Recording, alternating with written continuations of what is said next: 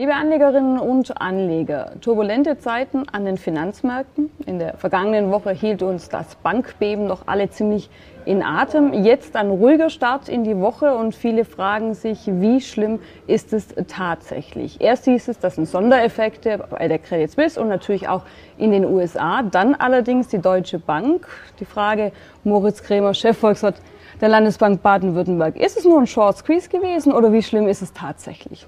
Ja, also man muss natürlich sagen, es müsste ja wirklich mit einem Wunder zugehen, wenn wir nach fast zehn Jahren Niedrig- oder Negativzinsen bei einer solch drastischen und schnellen Zinswende irgendwie aus der Nummer rauskämen, ohne dass irgendwo was wackelt und vielleicht das eine oder andere Skelett aus dem Schrank fällt.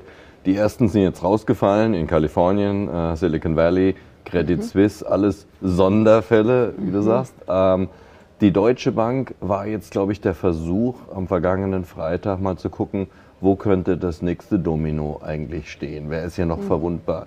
Ich glaube, dass ähm, die, äh, diejenigen, die darauf spekuliert haben, dass die Deutsche Bank das nächste Domino sein könnte, ähm, den Fortschritt unterschätzt haben, den die Deutsche Bank in den vergangenen Jahren gemacht hat, ihr Geschäftsmodell stabiler und profitabler aufzustellen. Kapitalisierung ist hoch, Leverage so niedrig wie seit Jahrzehnten vielleicht nicht mehr. Es wird wieder Geld verdient. Ist keine Gelddruckmaschine, aber immerhin. Ähm, aber ich glaube, in vielen Köpfen war immer noch so das, das Bild von, aha, Deutsche Bank vor ein paar Jahren sah so ähnlich aus wie die Credit Suisse jetzt mit all diesen Problemen. Aber da sind wir durch aus der Nummer. Man hat es versucht, man scheint gescheitert zu sein. Und in der Hinsicht ist es vielleicht ganz gut, ähm, um zu zeigen, ja, Finanzmarktstabilität bei uns in Europa sieht so aus, als würde das halten. Würdest du sagen, ähm, da droht noch Ansteckungsgefahr oder sind es für dich wirklich so Sondereffekte in den USA, in der Schweiz? Äh, das sind schon Sondereffekte. Also fangen wir mit der Credit Suisse an. Die hat ja wirklich in den vergangenen Jahren fast alles dafür getan, um möglichst verwundbar dann dazustehen. Ja, die hat man so wirklich nachhaltig auf dem Ast gesessen und daran gesägt. Dann kam natürlich zu dem Unglück noch Pech dazu. Ähm, dass äh, der Finanzbericht von der SEC, also der amerikanischen Finanzmarktaufsicht, gestoppt wurde, weil da irgendwelche Ungereimtheiten waren, keiner grundlegenden Natur, aber immerhin. Und dass einer der, der, der Kern- und Ankeraktionäre, also die Saudi National Bank, sagt, auf keinen Fall schießen wir da Geld nach. Das ist natürlich, also wer solche Freunde hat, braucht keine Feinde mehr. Ja. Also das ist wirklich ein, ein, ein Spezial. Fall. Und in den USA ist es so, dass die Regulierung 2018 unter der Trump-Administration aufgeweicht wurde, worunter gerade diese mittelgroßen regionalen Banken jetzt unter einem viel lockereren Aufsichtsregime sich bewegen. Ähm, in Europa wäre das gar nicht möglich. Bei uns gilt man ab 30 Milliarden Bilanzsumme als System wichtig und wird also richtig intensiv von allen Seiten beleuchtet. In Amerika wurde diese Grenze auf 250 Milliarden Dollar hochgehoben. Das heißt, es gibt nur noch ein Dutzend Banken, die wirklich als System wichtig ähm, gelten. Trotzdem hat man nicht richtig hingeschaut. Also es ist schon ein Aufsichtsversagen. Es ist aber auch in einer gewissen Weise ein Ratingsversagen. Also die Agenturen hätten das auch sehen müssen. Das ist keine Raketenwissenschaft, was da schiefgegangen ist. Also Finanzkrise 2.0 müssen wir uns keine Sorgen machen. Ich mache mir da äh, keine großen Sorgen, verliere da keinen Schlaf äh, drüber. Ich glaube, die Banken sind sehr viel besser kapitalisiert als damals. Wir haben auch sehr viel mehr Instrumentarium ähm, seitens der Zentralbanken, um solchen Liquiditätssqueezes entgegenzutreten. Aber letztendlich ist es immer ein Liquiditätsproblem, wenn eine Bank gegen die Wand fährt. Ähm, das ist nie ein Solvenzthema. Das kann vielleicht der Trigger sein, wenn man glaubt, die Bank ist insolvent, dass man die Depositen abzieht. Aber letztendlich ist die Solvenz, sagen wir, das Bellen und, der, und die Liquidität ist, ist das Zubeißen. Ja? Und da glaube ich, dass wir schon große Fortschritte auch regulatorisch gemacht haben, was die Liquidität angeht der Banken. Klingt gut, macht Hoffnung. Ähm, die Börsen haben sich heute auch wieder beruhigt, muss man sagen. Ja. Und äh, was ich toll fand, auch gute Nachrichten aus der Wirtschaft. IFO Geschäftsklimaindex überrascht, Lage und Ausblick beides mal gestiegen. Ja, ist, glaube ich, fünfter Monat in Folge jetzt. Ja. Ne? Und ich lese immer die Schlagzeilen ähm, Optimismus im, mhm. bei den deutschen Unternehmen. Aber ich möchte dann doch ein bisschen zu bedenken geben, dass wir von einem sehr niedrigen Niveau kommen und die Indexzahlen des IFOs eigentlich immer noch Pessimismus ausstrahlen. Also man ist weniger pessimistisch. Das ist eigentlich was anderes als optimistisch. Mhm. Ja? Äh, Und äh, deswegen gehen wir auch nach wie vor davon aus, dass die Wahrscheinlichkeit hoch ist, dass wir eine milde Rezession in diesem Jahr in Deutschland sehen werden. Hört sich schlimm an, ist aber eigentlich nicht schlimm. Nicht? Äh, wir haben wahrscheinlich dann, wenn es eine Rezession gibt, zum ersten Mal in Jahrzehnten, vielleicht sogar überhaupt eine Rezession bei Vollbeschäftigung. Ja, und dann verliert das, das Wort Ganze Rezession so ein bisschen an Schrecken, ne? verliert an Schrecken auf jeden Fall. Ja. Und, und wenn es kein statistisches Bundesamt gäbe, was das misst und uns veröffentlicht, würden wir es gar nicht merken. Ja, man merkt es ja auch so ein bisschen, wenn man essen geht. Äh, die Lokale sind voll, äh, die Reisebüros sind voll, jeder möchte verreisen. Also man hat schon das Gefühl, äh, nach Corona, alle sind wieder unterwegs, es bewegt sich viel. Ja, na, ich glaube schon, dass es ein bisschen nuancierter sein wird, dass wir ähm, dieses Jahr gerade, was den privaten Konsum angeht, doch ähm, deutliche Bremsspuren sehen werden des Kaufkraftverlustes des letzten Jahres. Wir dürfen ja nicht vergessen, dass die Inflation im Durchschnitt 7% bei uns war, 6,9% genau gesagt.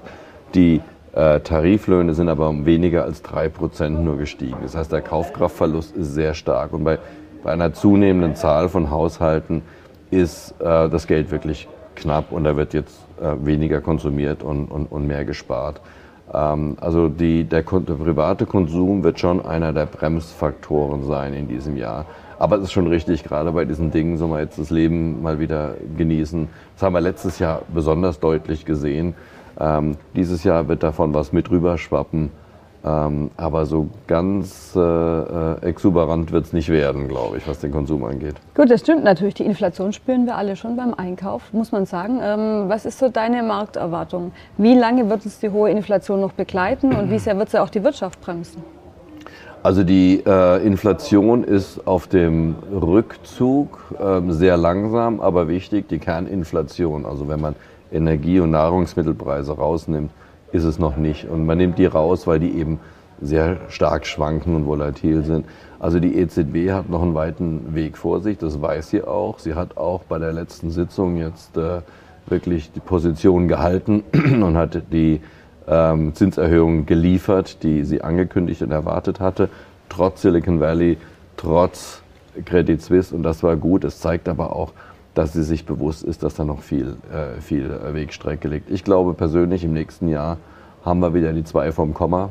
Ähm, die Energiepreise fallen zurzeit sehr rasch. Das hat natürlich auch mit den Rezessionserwartungen zu tun, weltweit.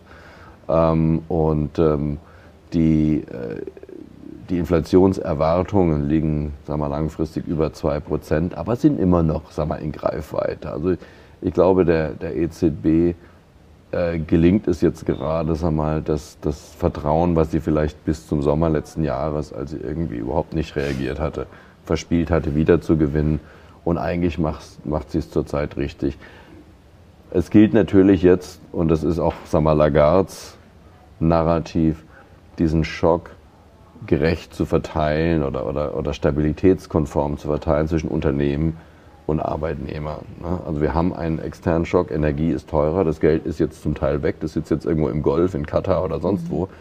Ähm, das heißt, das, was übrig ist, muss jetzt irgendwie verteilt werden in einer Art und Weise, dass es sich zu 100 Prozent addiert. Es kann nicht sein, dass die Unternehmen quasi voll alles durchreichen und dann die, die Arbeitnehmer volle Preisausgleich wollen und, und, und dann schaukelt sich das hoch. In Deutschland haben wir da ganz guten Track Record, eigentlich ganz gute Erfahrungen mit der Tarif.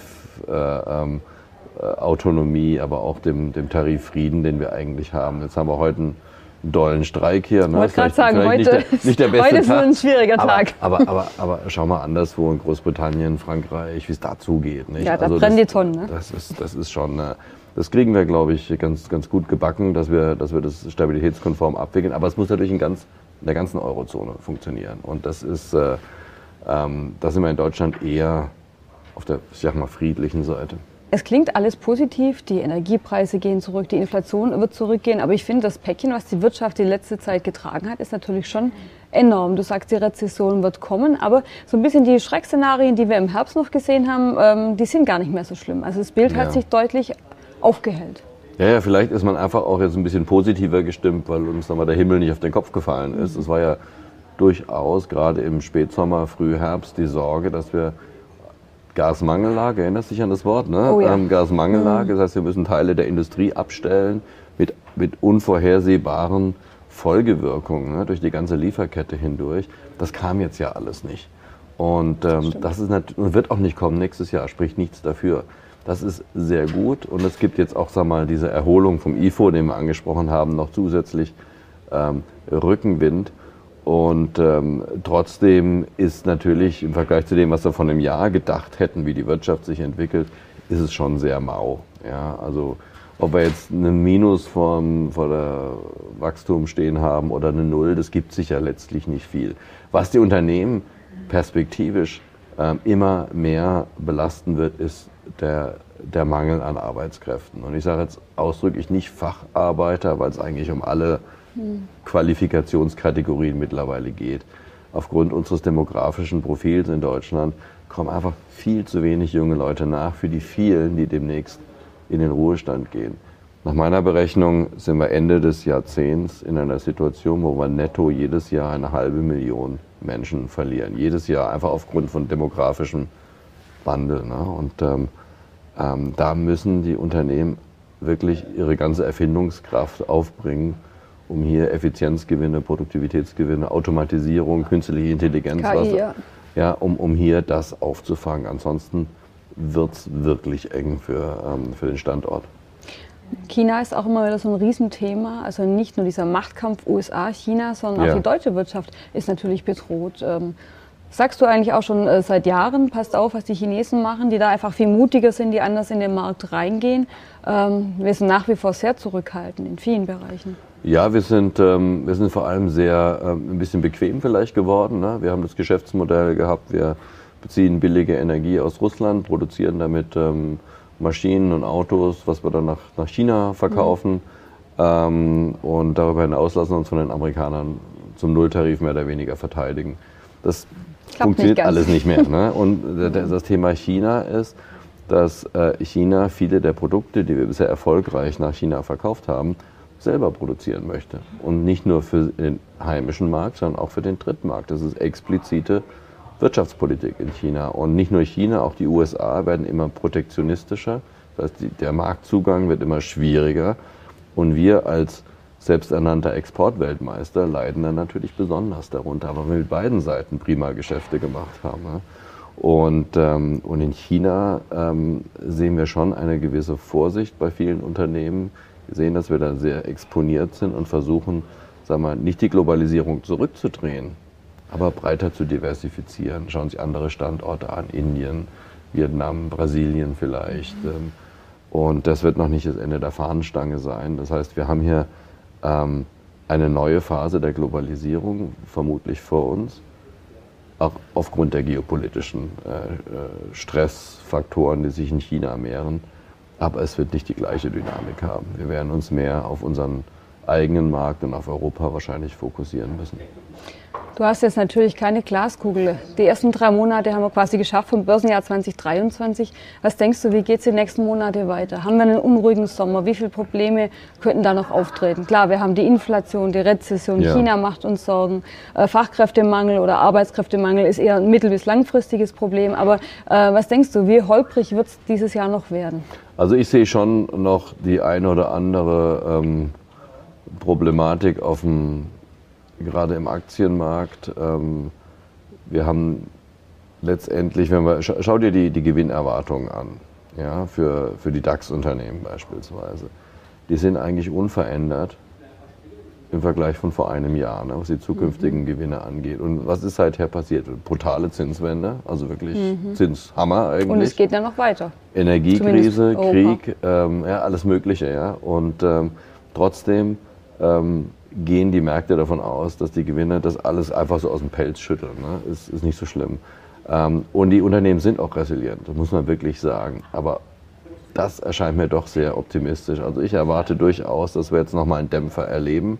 Jetzt wird das alles zurzeit gerade überspielt durch diese, dieses Bankenbeben, wie du gesagt mhm. hast. Aber fundamental sind wir eigentlich ähm, relativ großzügig bepreist. So bis Mitte des Jahres sehe ich deswegen durchaus nochmal einen Dämpfer. Und dann müsste sich eigentlich so eine Bodenbildung einstellen, wo auch die Gewinnerwartungen sich an die Realität angepasst haben, zumindest an die Realität, wie ich sie sehe. Mhm. Ähm, und dann müssten wir wieder relativ stabiles Fahrwasser sehen. Also nicht diese spektakulären Börsenfeuerwerke wie nach Corona, aber so das Übliche, nicht? dass wir da unsere äh, 6, 7 Prozent pro Jahr irgendwie rausholen können. Aber in der kurzen Frist, wer das Geld jetzt demnächst gleich braucht, würde ich eher defensiv mich aufstellen. Liebe Anlegerinnen und Anleger, das sind nochmal klare Worte. Zum einen, was das Bankenbeben betrifft, ähm, eine Entspannung. Hier sieht unser Chefvolkswirt der Landesbank Baden-Württemberg durchaus positive Zeichen, positive Signale. Er sagt, das ist alles nicht so schlimm. Da gibt es viele Sondereffekte. Aber was die deutsche Wirtschaft und auch den Aktienmarkt betrifft, da könnte es in den nächsten Monaten durchaus nochmal unruhig werden. Dr. Moritz Krämer, ich danke dir ganz herzlichen Dank Vielen fürs Dank. Gespräch.